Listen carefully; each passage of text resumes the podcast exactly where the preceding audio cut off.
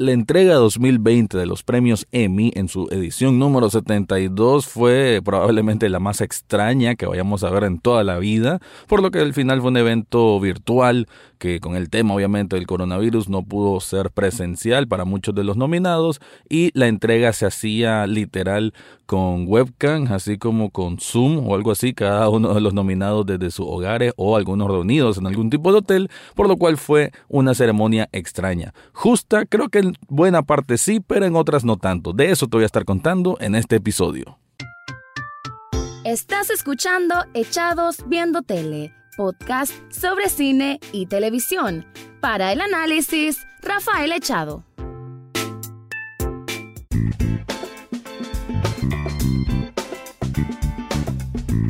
Bienvenido o bienvenida a un nuevo programa de Echados Viendo Tele, el espacio para escuchar críticas, comentarios, opinión del mundo de las series y algunas veces de películas. En esta ocasión voy a hablar de la ceremonia de lo que fue los Emmy 2020 en su edición número 72, como mencioné antes, y que creo que no hubo demasiadas sorpresas y las que hubieron fueron muy muy positivas y que estoy total totalmente de acuerdo.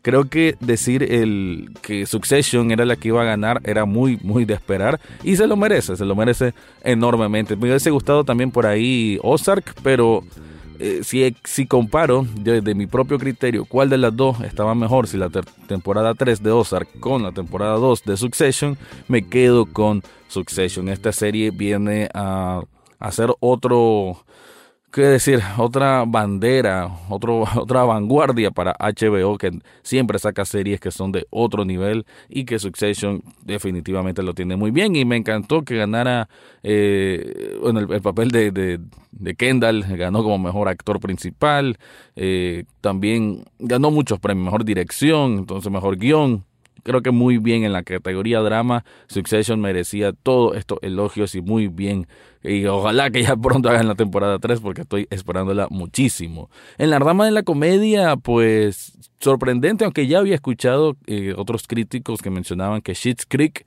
una comedia que llegó a su final, creo que después de cinco temporadas o algo así, de una cadena pequeña, por, decirlo de alguna manera, es Pop TV, que no es obviamente no es Netflix, no es HBO, no es Universal, Pop TV, una cadena menor, pues de menor grado en comparación a estas otras, y que aquí arda arrasó, arrasó con las premiaciones en lo que es la comedia, mejor actor, mejor actriz, mejor dirección. Creo que se llevó siete premios, así que muy bien por ello. Y qué bonito que además estaban todos reunidos, buena parte del elenco y el equipo de producción. Entonces cuando recibieron los premios fue, creo que fue la única, la, eh, sí, prácticamente la única celebración que se miró es más real, en el sentido de uno, como está acostumbrado, ¿no? En esta entrega de premios. Así que creo que en ese sentido, muy, muy bien. En lo que es miniserie, pues ninguna sorpresa acá. Sabíamos de que Watchmen aunque no siento que tampoco sea la mejor miniserie, pero es la miniserie que obtuvo muy buenas críticas, le gustó a la audiencia, le gustó al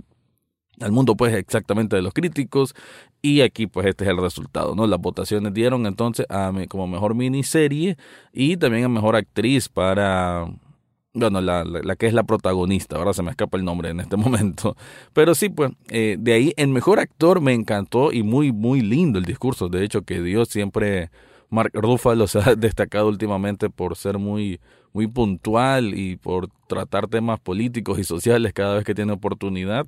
Y aquí Hulk, como muchos lo conocen, eh, ganó entonces por esta miniserie que para mí el próximo año debería ganar, bueno, no, Globo de Oro tal vez le dan ese reconocimiento que es I Know This Much Is True, que también ya tengo aquí un, Quiero decir pues de que todas las, principales galardones de esta noche de, premios Emmy, casi todas las series ganadoras, tengo un episodio dedicado porque, pues, para que vean, pues aquí lo que hablamos en este podcast es porque son películas o series de calidad. Bueno, algunas veces, ¿no? a veces es bonito hablar de, de, algo que no es tan bueno para explicar por qué no es tan bueno. Ah, como el episodio que hice la semana pasada sobre Mulan, que ya lo dije, es cualquier basura.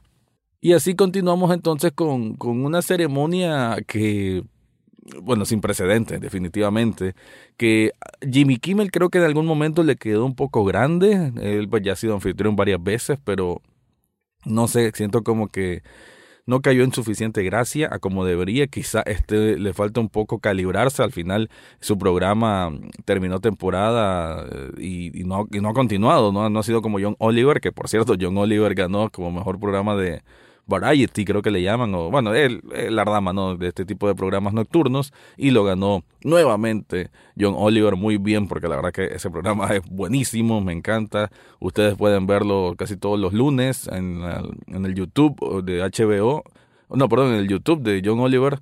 Eh, ahí tiene, en el canal de YouTube pues, del programa, ahí pueden ver casi siempre el, el monólogo que hace él, que es muy, muy bueno y que creo que es lo que le ha dado tanto realce y que tanta gente lo siga. Pues es muy respetado en ese sentido John Oliver. Y bueno, ¿qué puedo decir? creo que las grandes sorpresas fueron muy positivas, como lo dije antes, pero, pero, pero antes de caer en eso, te tengo que contar algo.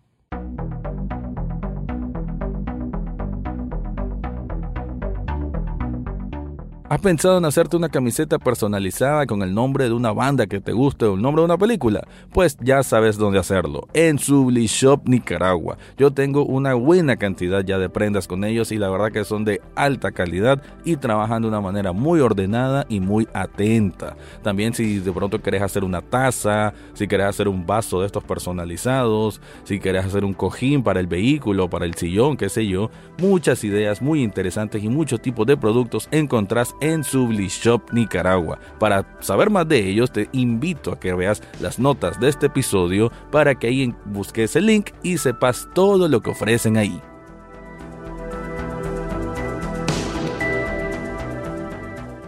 Las bonitas sorpresas, y la verdad que quería hacer un espacio aparte para hablar de esto, son actrices muy jóvenes, muy talentosas y que se les dio el reconocimiento. Vamos a empezar por Julia Garner, que ganó a Mejor Actriz Secundaria en serie dramática y que lo hace por la serie Ozark, que creo que es el único premio que ganó, pero Julia Garner, la verdad que la evolución que hemos visto de ella, la actriz de Ruth en esta serie Ozark, ha sido increíble. En esta temporada 3 todavía fue más exigente, ya en la segunda había sido Creo que ella también ya ganó el Globo de Oro, pues ya es una actriz que se está cada vez consolidando más y más. Y la verdad que en la temporada 3 de Ozark, que es por la que fue que ganó, lo hizo muy, muy bien. Así que un gran aplauso y me siento súper mega satisfecho que haya ganado Julia Garner en esta categoría.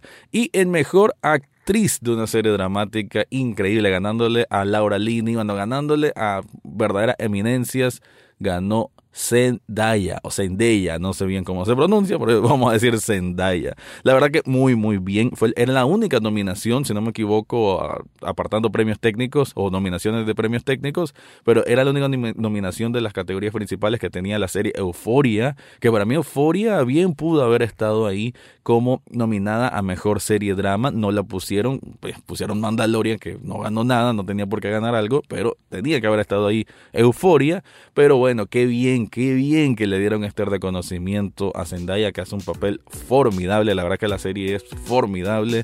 Y el papel que hace ella como Ordu, que es el nombre de la protagonista, es brillante, es excepcional y muy bien. Se hizo una entrega, claro, esto tiene que ver mucho con, con la dirección, con el guion, con el argumento, pero ella también a nivel actoral, lo que eh, lo que imprime, lo que, lo que deja pues en la pantalla, lo que deja ahí en su piel, en todo lo que tiene que ver esta actuación para Euforia, Zendaya lo hace de manera impresionante, así que también muy muy contento sobre eso.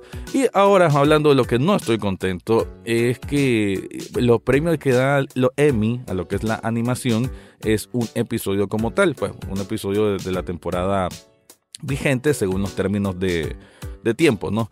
Y es así que esta era la última oportunidad para que Bojack Horseman ganara un Emmy, porque no tiene ninguno, y perdió con un capítulo de Rick and Morty que no tiene mayor trascendencia. Sin embargo, el episodio de Bojack Horseman era el último episodio de esta serie que, ya concluyó, que es un episodio surrealista, que tiene que ver, que amardamos muy bien toda esta, esta mística y filosofía extraña de pensamiento que existe dentro de un personaje complejo como es Bojack Horseman, que eh, a veces eso tal vez no termina de entenderse, de que solo porque es una serie animada, alguna gente cree que no pueden haber historias profundas, pues bueno, Bojack Horseman es eh, es, mostrar precisamente la genialidad que puede haber detrás de un un producto hecho de hacia animación como tal.